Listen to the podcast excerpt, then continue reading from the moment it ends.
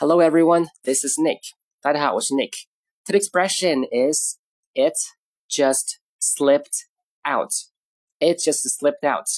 Slip out 意思是溜出来，那它还有一个意思，如果话从嘴里流出来，那就是被无意中说出、说漏嘴的意思。